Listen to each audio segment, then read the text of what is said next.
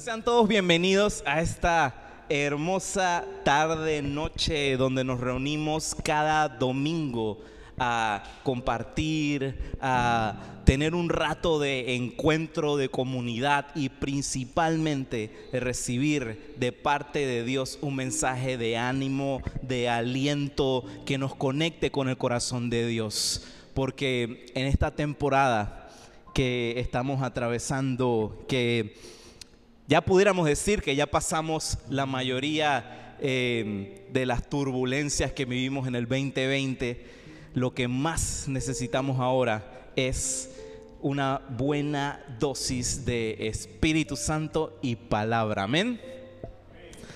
Bueno, vamos entonces a entrar en materia y antes que nada quiero comenzar con el, el versículo, el, el primerito, de introducción.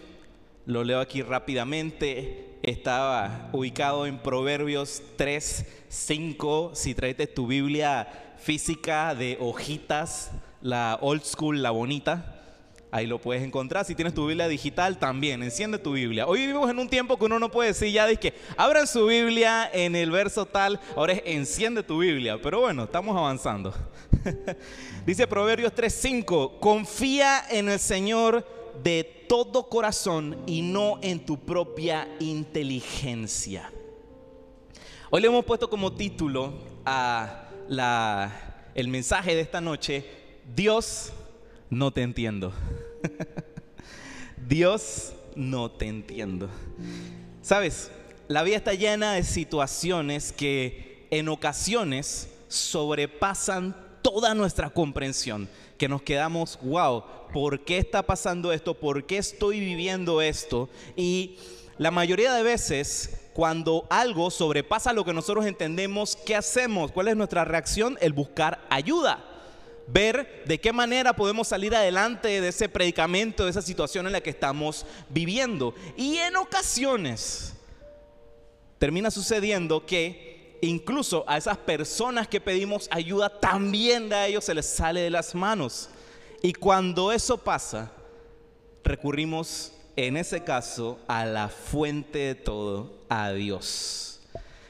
Nos derramamos en oración delante de Dios y le pedimos que haga algo por nosotros. Oramos con fe, con convencimiento y deseamos que Dios de repente en la situación que estamos viviendo la voltee. Que, o sea, lo que estamos viviendo, que, ay Señor, cambia mi panorama completamente. Pero, ¿qué pasa cuando Dios a veces hace, no hace exactamente lo que pedimos? ¿Qué sucede cuando Dios inclusive hace lo contrario a lo que le pedimos?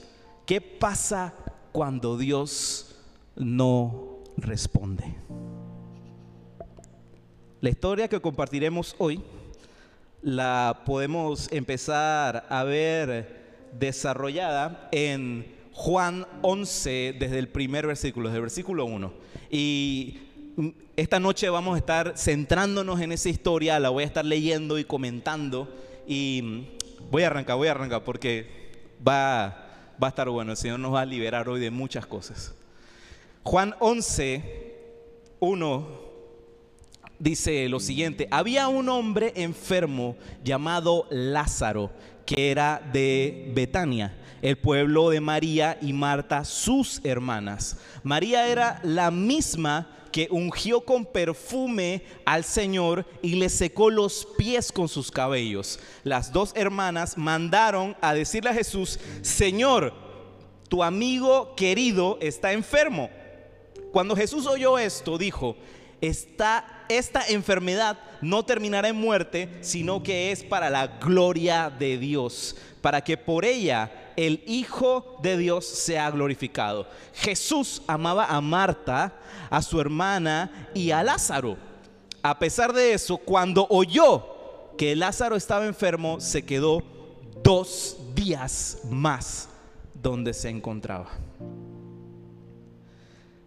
La Biblia nos cuenta aquí que estos hermanos, Lázaro, Marta y María, eran personas muy queridas por Jesús, tanto así que los llamaba sus amigos. Sus amigos. Yo no sé tú, pero cuando yo a alguien le digo amigo, es porque realmente es una persona importante para mí.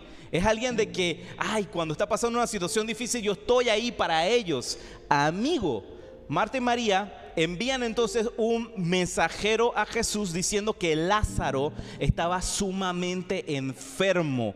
Eh, teólogos afirman de que capaz estaba ya, digamos, como que en sus últimas horas, estaba frito, a punto de ya estirar la pata. Y eh, las hermanas seguramente estaban desesperadas a, ir a pedirle a Jesús, hey, ven a ver a Lázaro, que está muy mal, está muy mal, por favor, ven a verlo. Y Jesús decide quedarse dos días más donde estaba. y aquí es donde yo de repente me pregunto, ¿en serio Jesús? ¿En serio? Yo no sé tú, pero cuando un amigo, alguien que yo amo y que quiero, me está diciendo, hey, ayúdame por favor, yo lo mínimo que hago es atenderlo, ¿no? O sea, de repente, espérame un ratito, eh, mira, estoy aquí ocupado haciendo X, Y cosas, eh, este, te devuelvo la llamada, qué sé yo, pero lo mínimo que uno hace es tratar de atenderlo de una vez, pero ahora súmale el hecho de que estaba enfermo eh, y tenía riesgo de morir, pero Jesús decide quedarse dos días más donde estaba. Y es aquí donde aprendemos lo siguiente, el primer punto que queremos compartir. El ser humano define el hecho de ser amado por recibir atención. Ese es nuestro lenguaje de amor, el de la mayoría por lo menos, de recibir atención. Ese es nuestro lenguaje de amor, es la presencia, el estar allí para otro. Sin embargo, el lenguaje de amor de Dios es la confianza. Jeremías 17, 7 dice lo siguiente, bendito el hombre que confía en el Señor y pone su confianza en Él. Yo no sé tú, pero esta, esta noche es una noche en la que Dios está abriendo una oportunidad para que restablezcamos nuestra confianza en Él. Si yo fuera tú, ahorita yo estaría aplaudiendo, haciendo bulla, dando gracias a Dios. Porque Él nos dice, puedes confiar en mí, puedes confiar en mí. Dios no, no, no demuestra en casos su presencia no porque no esté Él con nosotros, no porque Él no esté presente, ya que Él está presente todo el tiempo. Dios es omnipresente, Dios está en todos lados, en todo tiempo. Sin embargo, nosotros, a no ser a veces lo suficientemente sensibles, a no tener el oído lo suficientemente afinado, los ojos, eh, de repente te parates en la mañana y tienes el, lagañón. Sí, yo sé que a veces no te quitas las lagañotas cuando te paras en la mañana, pero bueno, a veces eso también. La lagaña espiritual, no, no, no estoy hablando así de, que, de que la gente sea este, cochinita, aquí la gente se baña. a no ser lo suficientemente sensibles a su presencia, pensamos que Él está ausente, pero Dios está aquí. Dios está aquí. Dios está aquí contigo, allí al lado tuyo. Él está presente. Nunca has estado solo ni sola. ¿Sabes por qué? Porque Él nunca se ha ido. Él nunca se ha ido de tu lado. Jamás se ha apartado de nosotros. Seguimos leyendo la historia. Esta vez en versículo 17. A su llegada, Jesús se encontró con que Lázaro llevaba ya cuatro días en el sepulcro. Eh, Betania estaba cerca de Jerusalén, como a tres kilómetros de distancia, y muchos judíos habían ido a casa de Marta y de María a darles el pésame por la muerte de su hermano. Cuando Marta supo que Jesús llegaba, fue a su encuentro, pero María se quedó en la casa. Señor, le dijo Marta a Jesús, si hubieras estado aquí, mi hermano no hubiera muerto. ¿Sabes? A este punto me doy cuenta que todos tenemos un poco de Marta en nuestro corazón. Todos tenemos un poquito de Marta en nuestras vidas.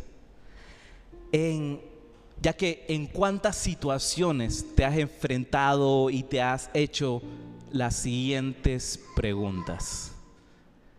Dios, si me amas, ¿por qué no me ayudas? Si estás viendo por lo que estoy pasando, ¿por qué no haces nada? Dios, ¿dónde estás? ¿Por qué no haces nada? ¿Cuántos se han preguntado eso?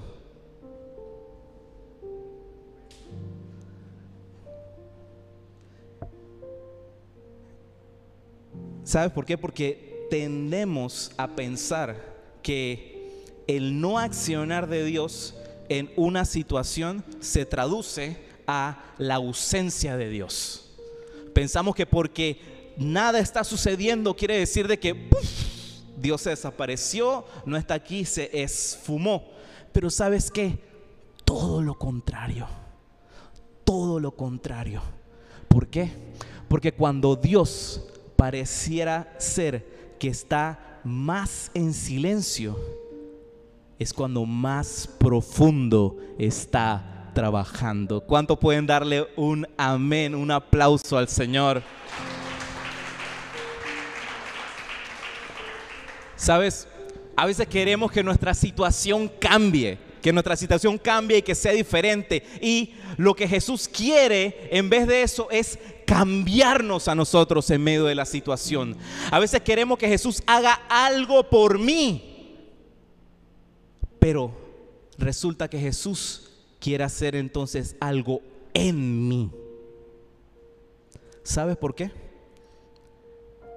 Porque hacer algo para nosotros, hacer algo por ti y por mí, es algo temporal.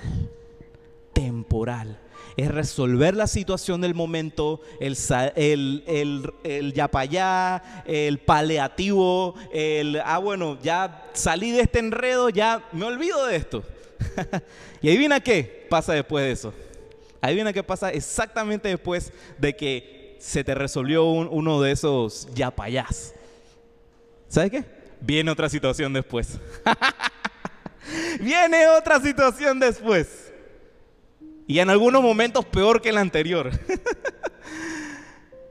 Pero cuando Jesús no hace algo por ti, sino que hace algo en ti, ya no es temporal, ya no es temporal, es algo eterno.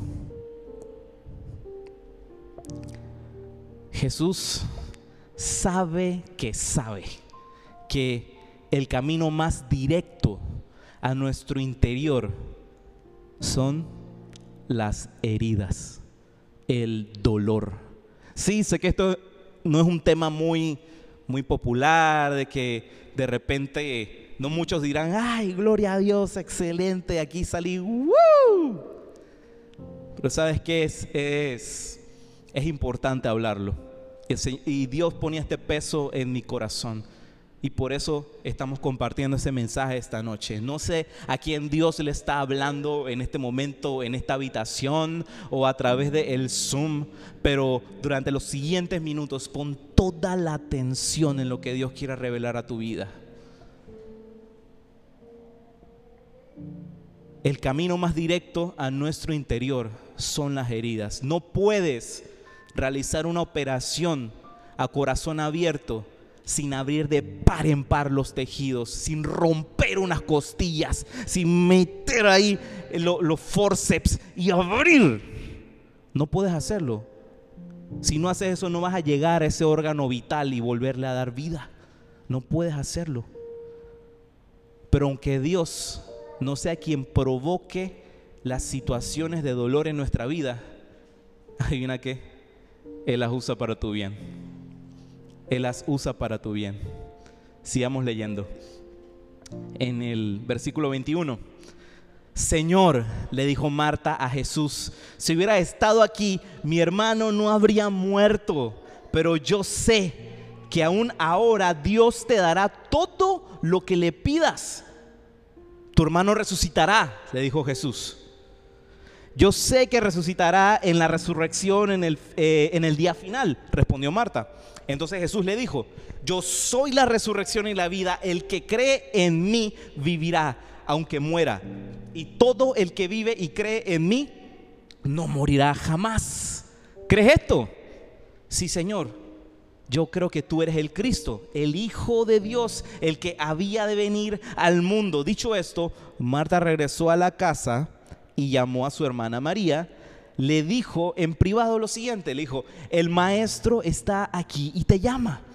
Cuando María oyó esto, se levantó rápidamente y se fue a su encuentro. Jesús aún no había entrado en el pueblo, sino que todavía estaba en el lugar donde Marta se había encontrado con él. Los judíos que habían estado con María en la casa dándole el pésame. Al ver que se había levantado y había salido de prisa, la siguieron, pensando que iba al sepulcro a llorar. Cuando María llegó a donde estaba Jesús y lo vio, se arrojó a sus pies y le dijo, Señor, si hubieras estado aquí, mi hermano no hubiera muerto. Al ver llorar a María y a los judíos que le habían acompañado, Jesús se turbó y se conmovió profundamente. ¿Sabes? Sufrimiento no quiere decir que Dios no te ame. No. Todo lo contrario. Todo lo contrario. En la Biblia encontrarás que cada persona que tuvo un encuentro con Dios también sufrieron. También sufrieron. Vemos, por ejemplo, la historia de mi tocayo de José. José tuvo una promesa de parte de Dios y sabes qué? Pasaron 16 años hasta que se cumpliera esa promesa. Y ahí vivió de todo, pasó de todo. Sus hermanos lo traicionaron, fue esclavo, estuvo preso y cuando por fin vio el cumplimiento de la promesa de Dios fue porque el proceso, el proceso fue lo que moldeó su corazón. ¿Sabe por qué? Porque después de todo eso tuvo un encuentro con sus hermanos, los vio y él en vez de decir, ¿y sabes qué? Ustedes fueron una porquería de personas por lo que me hicieron. Y ahora como soy el dirigente aquí, esto yo los voy a poner a pagar. ¿Saben lo que hizo? Le dijo a sus hermanos, hey, hey, hey, no tengan, no tengan miedo, no teman. Lo que quiso ser usado para mal, Dios lo usó para bien. Porque aquí donde yo estoy, aquí donde yo estoy, no pasarán hambre el pueblo de Israel no pasará hambre aquí donde yo estoy. Lo que el enemigo quiso usar para mal, Dios lo usó para bien. ¿Cuándo pueden aplaudir y darle gloria a Dios? Sí. ¿Sabe qué? Dios es un profesional, profesional para cambiar lo que era concebido para mal, usado para bien. ¿Sabes por qué? Por ejemplo, por ejemplo, uno muy simple, la cruz. La cruz en sí, digo, porque tú y yo no somos eh, romanos y no vivíamos en ese tiempo, pero la cruz era un símbolo de vergüenza, un símbolo de dolor, un símbolo que te revolvía el estómago cuando veías una cruz porque sabías el castigo que significaba eso. Tú caminabas por las vías para entrar a los pueblos que tenían ocupación romana y ¿sabes lo que hacían? Colocaban cruces en las entradas con toda la gente guinda y colgada. Ya tú sabías que cruz era muerte y vergüenza. Pero viene Jesús a la escena. Y ahora cada vez que tú ves una cruz, te recuerda vida, esperanza y fe. Qué maravilloso es el Señor. en estos versículos vemos que Jesús actúa de dos modos distintos con Marta y con María, porque a pesar de que lo que ellas sufrían y le reclamaban y le decían a Jesús y su dolor era el mismo entre ellas, los procesos que estaba viviendo cada una eran diferentes. Y aquí es donde se manifiestan lo que llamaríamos dos ministerios diferentes. El primero, el ministerio de la verdad. Jesús le responde de un modo firme a Marta, si te das cuenta. Marta viene, Señor, ¿qué, pasó esto? Y mi hermano se murió. Y si, y, si, tú hubieras estado aquí, nada de esto hubiera sucedido. Y Jesús viene y dice, espérate, espérate. tu hermano resucitará porque yo soy la resurrección. Quien viene a mí no morirá jamás, sino que tendrá vida eterna. Él le da a, Marta una dosis de verdad, le da una respuesta didáctica a Marta para centrar su mente y su esperanza en que ella estaba hablando con el Cristo, con el Cristo. Y el segundo ministerio es el de la compasión, el de la compasión. Jesús, por otro lado diferente, trató a María de una manera muy diferente. Él ve el quebranto, las lágrimas de ella por la muerte de su hermano. De tal modo que Jesús es conmovido profundamente, profundamente, profundamente. Mira lo que dice la palabra. Al ver llorar a María y a los judíos que la habían acompañado, Jesús se turbó y se conmovió profundamente. ¿Dónde lo han puesto? preguntó. Ven a verlo, Señor, le respondieron. Y Jesús lloró. ¿Sabes? Solo hay tres ocasiones registradas en la Biblia que Jesús llora. Solo hay tres ocasiones registradas en la Biblia que Jesús llora. Y esta es una de esas. Y aún siendo también este el versículo más pequeño de toda la Biblia. Esa es pregunta de examen, ya sabes, Juan 11:35, Jesús lloró. Es literal el versículo más pequeño de toda la Biblia. Encierra una revelación enorme, enorme. ¿Sabes cuál es? Dios llora por ti. Dios llora por ti. Dios llora por ti. A ver, a ver, a ver, ¿qué me estás diciendo? Sí, Dios llora por ti. El Dios del universo, el creador, aquel que con su aliento crea galaxias, planetas, estrellas, el que es infinito, inmortal, extenso, que no tiene principio ni final.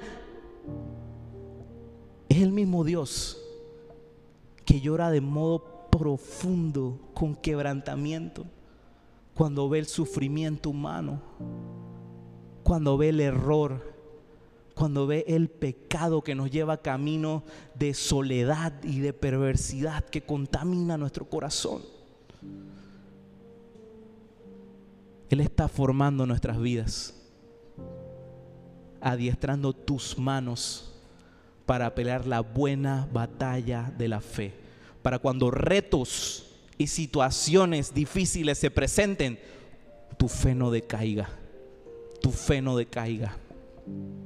Y te digo, si ahora estás pasando por un tiempo así como lo que acabo de describir, aférrate al hecho de que cuando no sabemos por qué Dios está haciendo algo, es porque importa mucho más para qué lo está haciendo. Sabes, el profeta Jeremías vivió algo muy similar, muy similar a lo que vivió Marta y María. No entendía lo que Dios estaba haciendo por la nación de Israel y fue lo suficientemente salvaje como para confrontar a Dios de manera directa y honesta. Y mira lo que sucedió, mira lo que sucedió. Dice en Jeremías 12, versos del 1 al 4. Tú, Señor, este es Jeremías, tú, Señor, eres justo cuando argumento contigo. Sin embargo, quisiera exponerte algunas cuestiones de justicia. ¿Por qué prosperan los malvados? ¿Por qué viven tranquilos los traidores? Tú los plantas y ellos echan raíces, crecen y dan fruto. Te tienen a flor de labio, pero estás lejos de su corazón. A mí, Señor, tú me conoces, tú me ves y sabes lo que siento por ti arrástralos como ovejas al matadero, apártalos para el día de la matanza. ¿Hasta cuándo estará seca la tierra y marchita la hierba de todos los campos? Los animales y las aves se mueren por la maldad de los que habitan el país, quienes se atreven a decir, Dios no verá nuestro fin. Porque sabes, ese es el otro asunto, ese es el otro asunto. Cuando Dios no responde nuestra oración, pero sí responde la oración del vecino. ¿Verdad que sí? ¿Verdad que sí? Y son esos momentos en los que tú dices, ¿en serio Dios? No te entiendo. No te entiendo. Si esta gente no te ama como yo te ama, esta gente no es fiel como yo lo soy, esta gente no diezma, no ofrenda, no eh, comparte el evangelio, no hace nada de las cosas que hago yo. No te busca como te busco yo.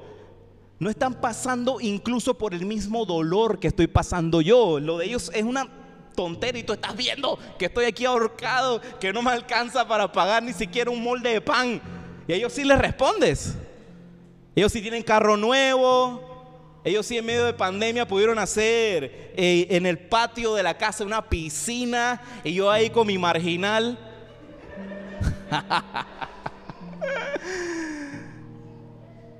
si esta gente no te ama como yo, no te busca tanto como yo, y yo, y yo, y yo, y yo, y yo, y yo. Y mira la respuesta que Dios le da a Jeremías. Está en Jeremías 12:5.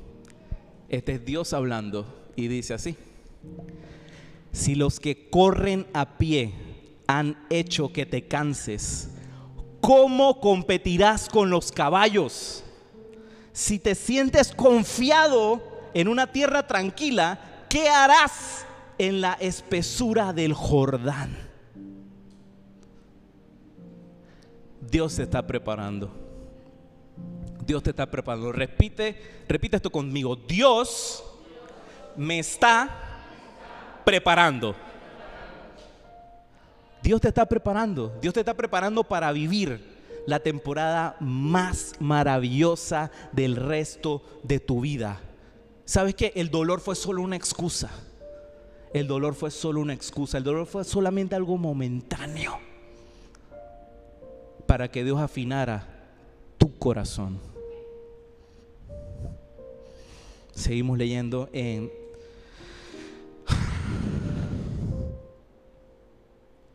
Y aquí en Juan 11, versos del 38, ya cerrando, si quieres puedes ir pasando, mi amor, el equipo de alabanza.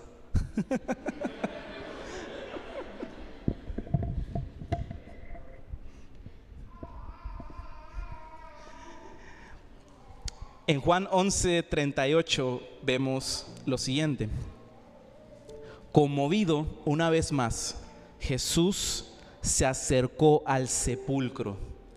Era una cueva cuya entrada estaba tapada con una piedra.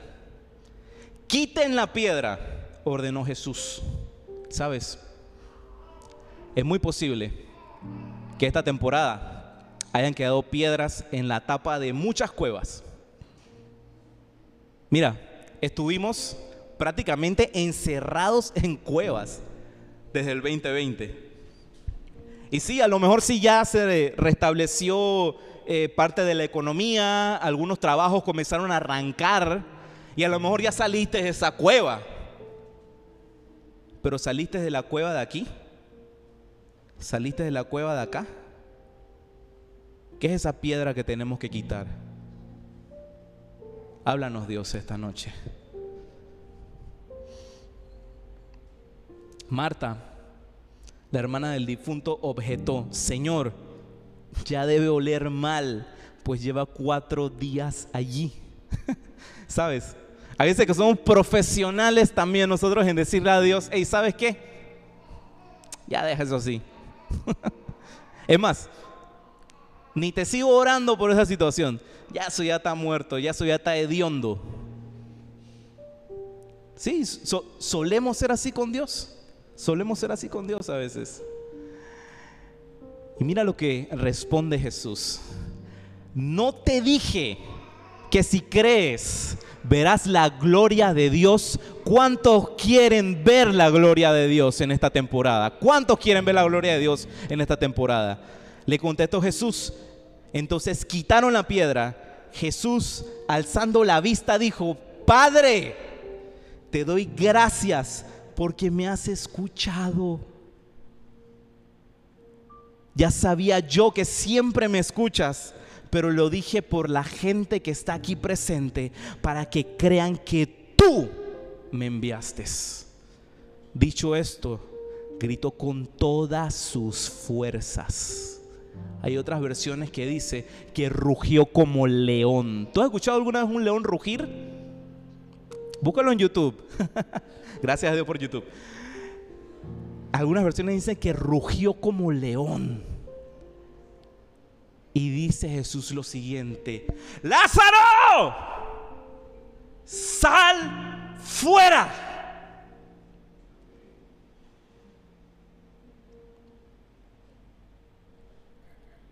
Y Lázaro salió. Dice la Biblia que salió aún todavía lleno de vendas. Es más, yo imagino que ahí la gente que estuvo, primero que todo se asustó porque dirá, Dios mío, un zombie son de verdad. Pero una vez de que se quitaron todas esas vendas, se encontraron nuevamente con su amigo querido. Hermana se encontró nuevamente con su hermano querido. Lázaro estaba vivo.